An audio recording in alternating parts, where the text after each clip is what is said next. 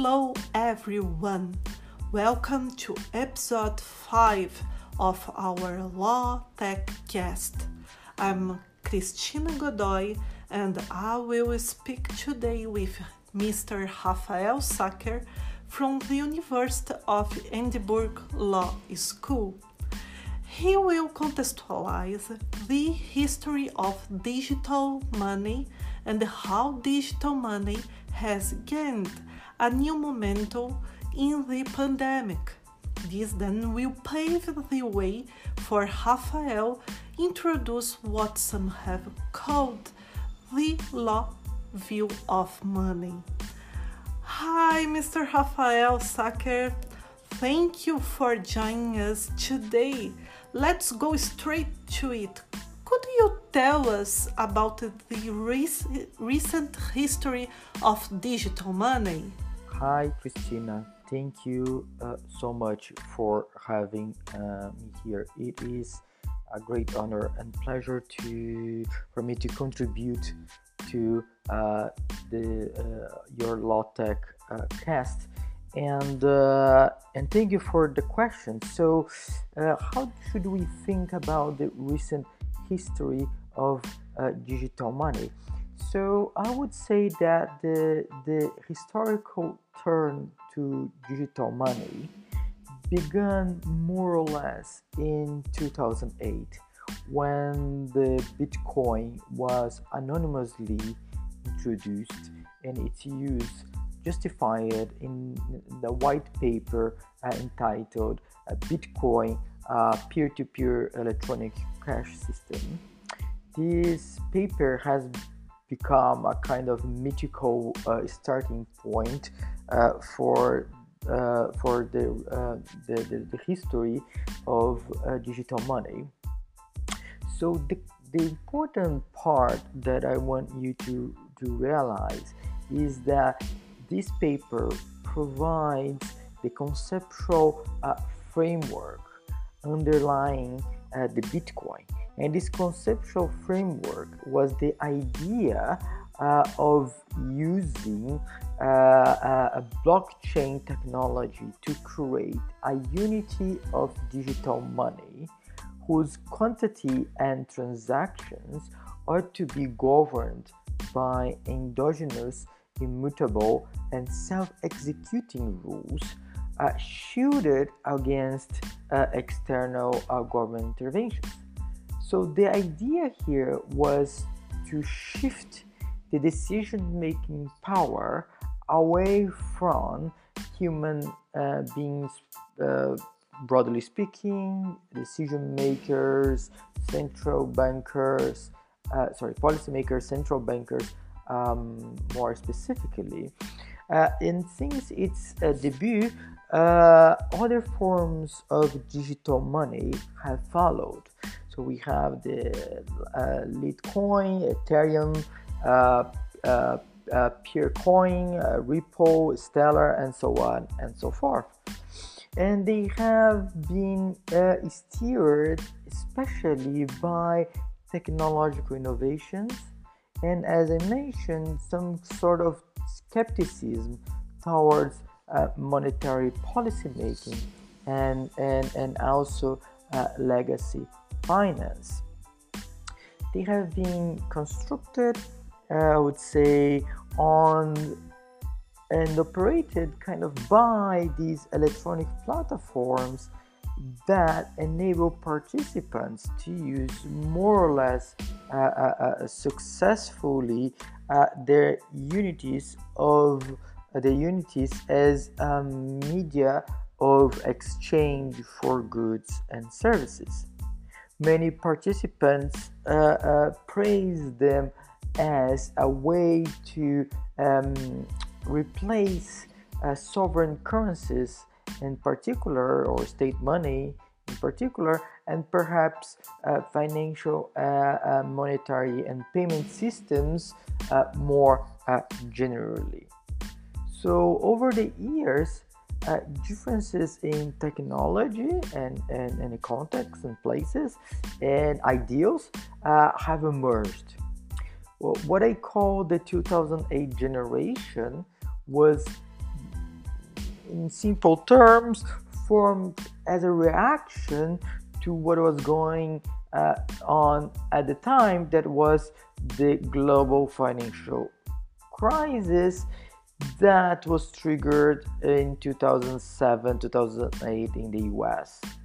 This uh, financial crisis was perceived by this uh, first generation of uh, digital money uh, uh, front runners, I would say, um, as resulting from the perverse combination of government failures, especially by central bankers and financial regulators, and market failures, especially by the traditional or legacy uh, financial institutions and non government gatekeepers. So, for example, um, credit uh, rating agencies.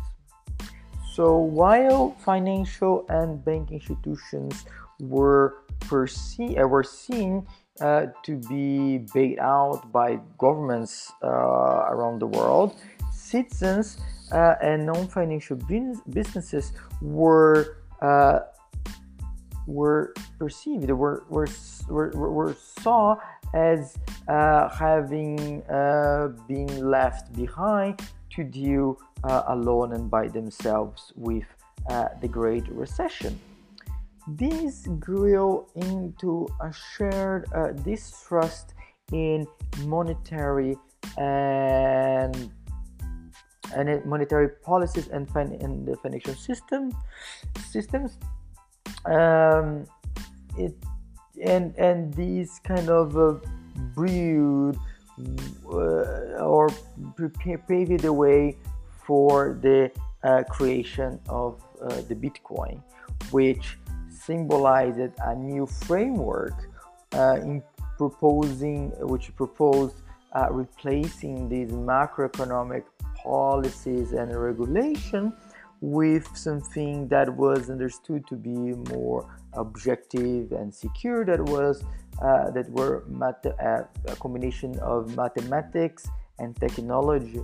And so mathematics and technology replaced macroeconomic policy and regulation uh, as modes of uh, money governance in the context of uh, digital money.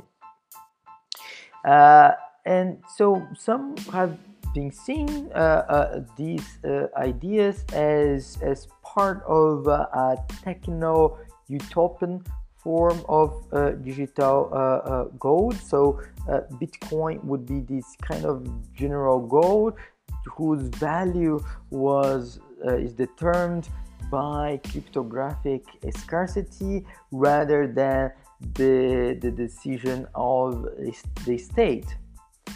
Uh, but despite uh, Bitcoin's uh, mystical position within especially techno-libertarian and anarcho-capitalist communities, uh, it, uh, you know, uh, despite of this mythical position as a stateless money of the future, we can say today that it has never, uh, it has never posed a real threat to the dominance of sovereign currencies and legacy uh, financial institutions. This is very interesting. But if Bitcoin and the other cryptocurrencies did not pose a threat to the existing forms of state money and the financial system, why is digital money everywhere in the news? Thank you, Christina. Thank you for uh, your your question. So, uh, we have to to start now uh, a process of distinguishing what is uh, hype and what is true uh, about um, uh, digital money. So everything was you know uh, the the digital uh, money before 2019 was part of uh, you know the media news cycle and people discuss it uh, uh, but as i said uh, bitcoin ethereum and other uh, uh, digital other forms of digital money had never got really into the mainstream right so uh, and if you think from you know uh, economic point of view, we had problems with uh, uh, uh the fact that these these these um, uh, forms of digital money were were very volatile. they were not very. They seem not to be a very good store of wealth, and also in practice, you could only use. Um, Bitcoin, Ethereum, and so on and so forth, uh, uh, as a med, um, as, as, media of exchange in, within a very specific community that was interested in promoting uh, um, uh, these uh, these uh, these form, this form these forms of money. Things started to change in 2019 so uh, until 2019, uh, most most uh, most people would say, well, the great contribution of Bitcoin and its uh, siblings to the world was not actually the the attempt to create a, a, a digital money, uh, but rather uh, the contribution of black, blockchain technology or distributed uh, uh, uh, ledger technology to the world. So in 2019, something changed, and what changed was Facebook. So Facebook um, announced the Libra project in 2019, an audacious uh, plan for creating the, the transnational uh, money of the future. So Libra was very different from, conceptually speaking, from uh, the previous uh, uh forms of digital uh, money because it, it, it was planned to be neither constructed on decentralized platforms uh, for example, blockchain and so on, nor avoid government uh, supervision. So it was not uh, against the government and it was not uh, uh, uh, in favor of the, the, the, the, technology that created trust in digital, the same technology that created trust in digital monies. And rather, uh, uh, uh, Facebook, we could say that Facebook embraced a different view uh, or a different approach to uh, digital uh, money. So instead of being techno um, anarcho-capitalist or, or techno-libertarians, they embrace a kind of big tech American corporate approach to digital money. And this corporate approach uh, sought to replace at its heart uh, the Bitcoin style uh, of loyalty uh, with a Facebook's network power, right? So instead of using network uh, Bitcoin because you believe in the Bitcoin's uh, um, project. Uh, Facebook uh, wanted uh, to use its powerful network in order to provide a digital, a new digital, a new form of digital money. So it's interesting how the world uh, reacted to the Libra project uh, because it was equally perceived as an anti Bitcoin and as a threat to uh, sovereign currencies. So these reactions reflected some of the unique uh, background features of uh, what I call uh, the 2019 generation.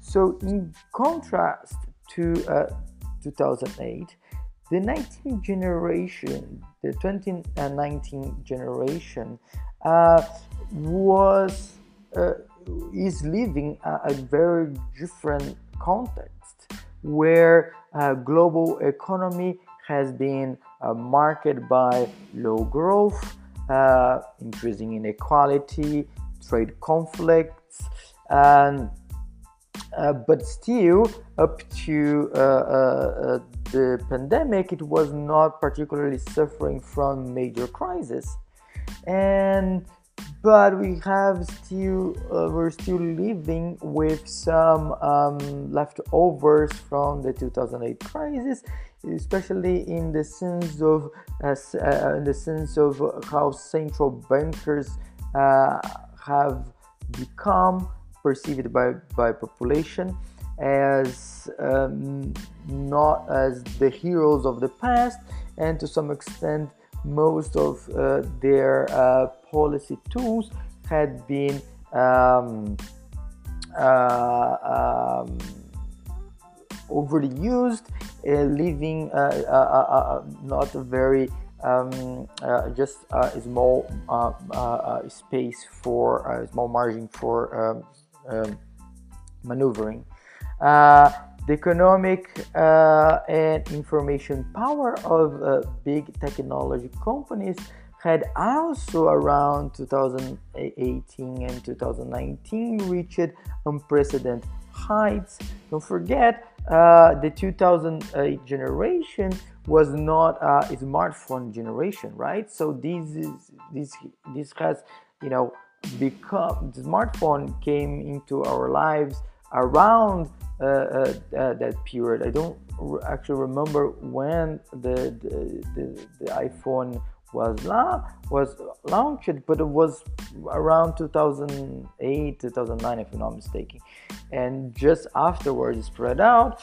And this uh, uh, uh, unprecedented, unprecedented power gathered by a big attacks uh, triggered uh, dif- uh, different responses from government, civil society, and, and one of the most, uh, uh, um, symbolic reaction, as you are aware, is the data protection.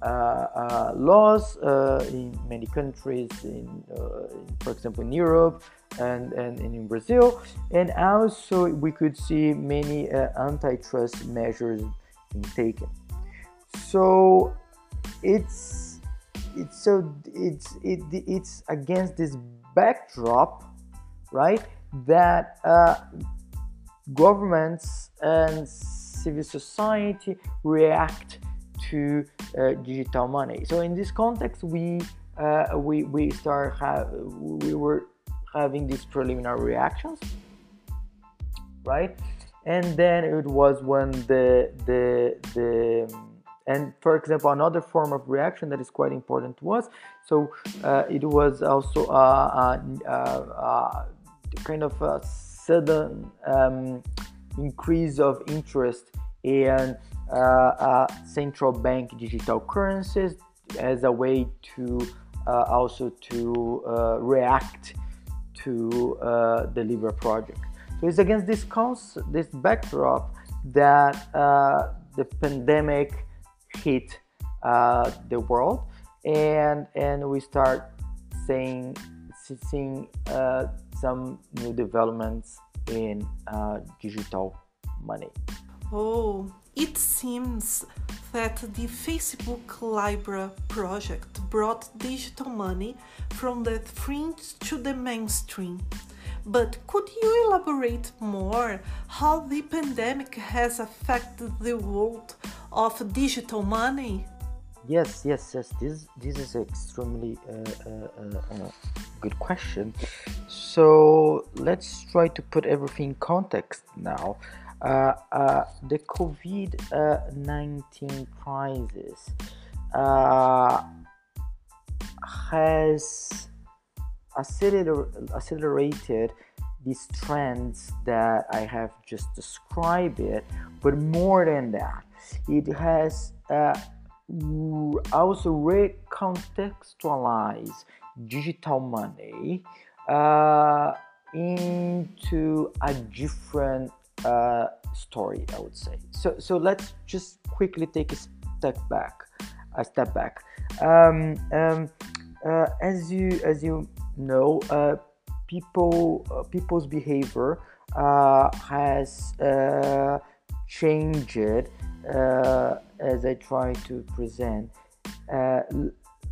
Less because of digital money, as we commonly understand as bitcoins and Ethereum, um, but more uh, because of uh, the, the uh, how digital money has been uh, incorporated uh, recently into the new forms of payment. So digital payments, uh, particularly uh, uh, card, credit card payments, debit card payments, have increased in, in the last decade, decade, while the use of cash has steadily declined in, in retail transactions.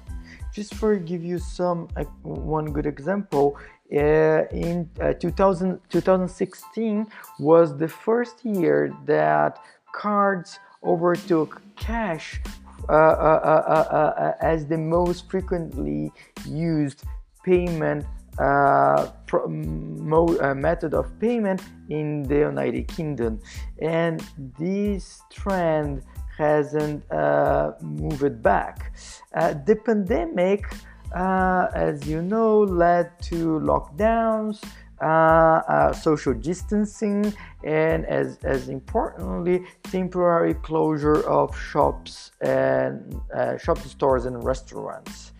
So, since the lockdown began in, in the United Kingdom on 24th of March, uh, uh, ATM cash withdrawals uh, drop it have dropped by around, if I'm not mistaken, 60%.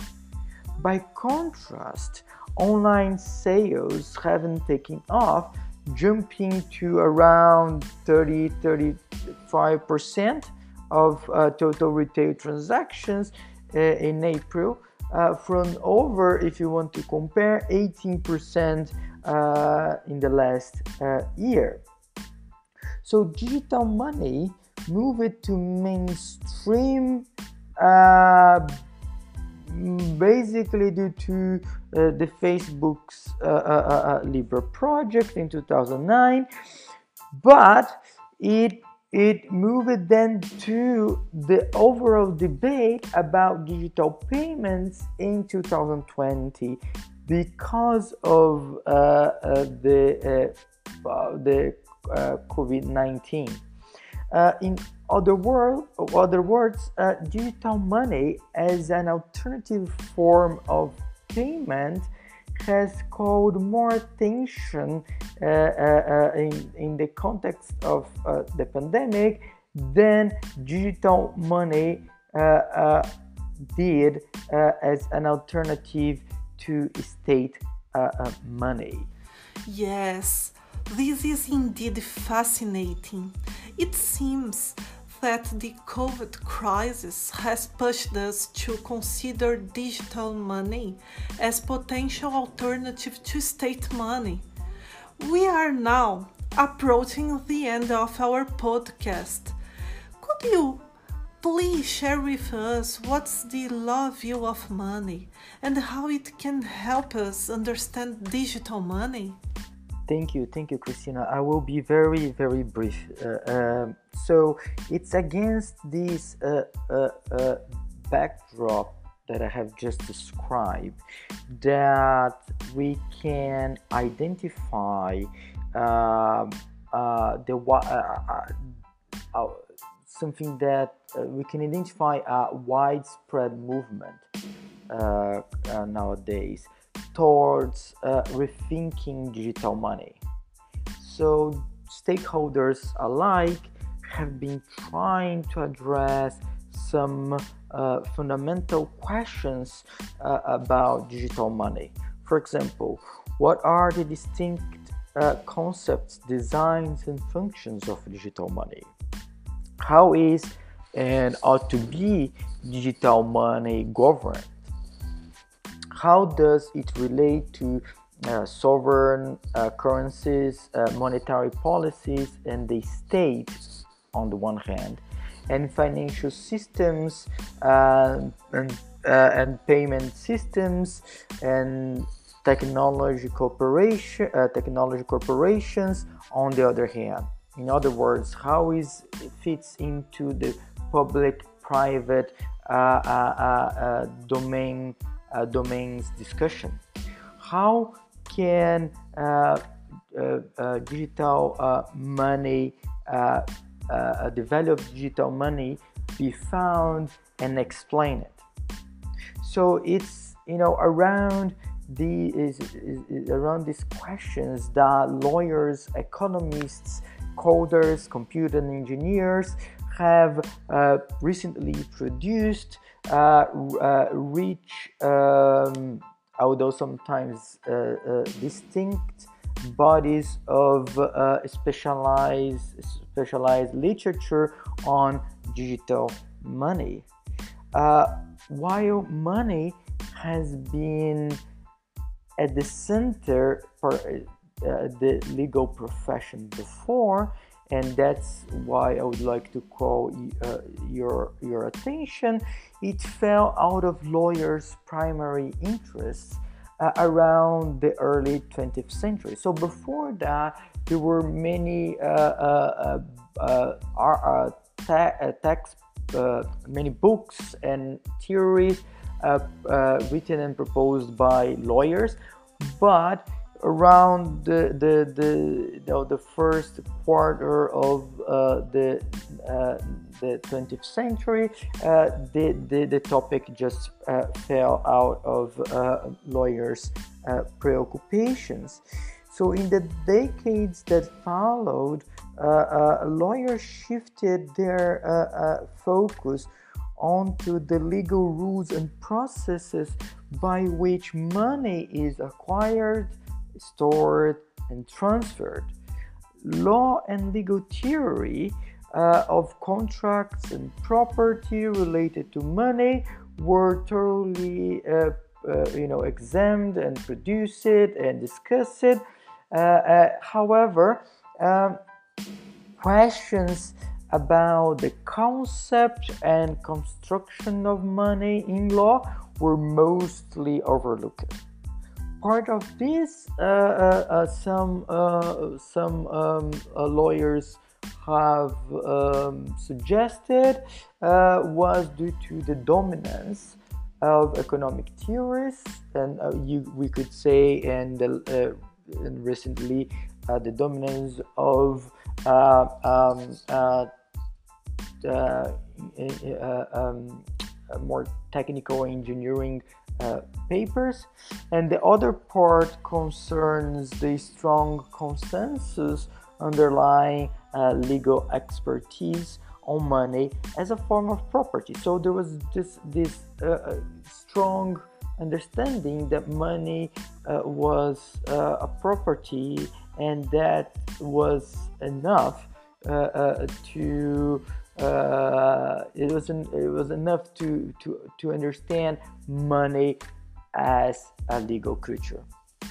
However, as I mentioned before, the 2008 uh, global financial crisis was was was a very important event for uh, um, digital money but it was not just for the digital money universe it was also a wake-up call for the legal profession whose interest in money uh, uh, uh has increased progressively since uh, 2008 Uh, I call this uh, last decade, between, you know, since 2008, as the as a kind of a renaissance uh, of money in in the legal profession,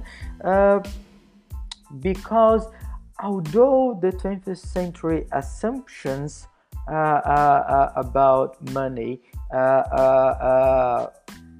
remain dominant, lawyers have turned their attention to the legal rules and practices that constitute and sustain money generally and digital uh, money in particular as a way to address those fundamental questions that have been posed uh, with uh, posed to digital money uh, broadly. Uh, and so we can find a rich scholarship produced by lawyers over the last decade is this movement uh, of uh, uh, uh of uh, returning to money I I, I, I, I it's, it's, I have called the law view of money and I truly believe that it this uh, renaissance of, uh, of, of money in, in law uh, can contribute to the present state of uh, rethinking digital money, especially when uh, once lawyers clarify to the public uh, that money can be conceived or as as as a, a, a creature of law and not necessarily uh, uh, meaning that this is a creature of uh, the state.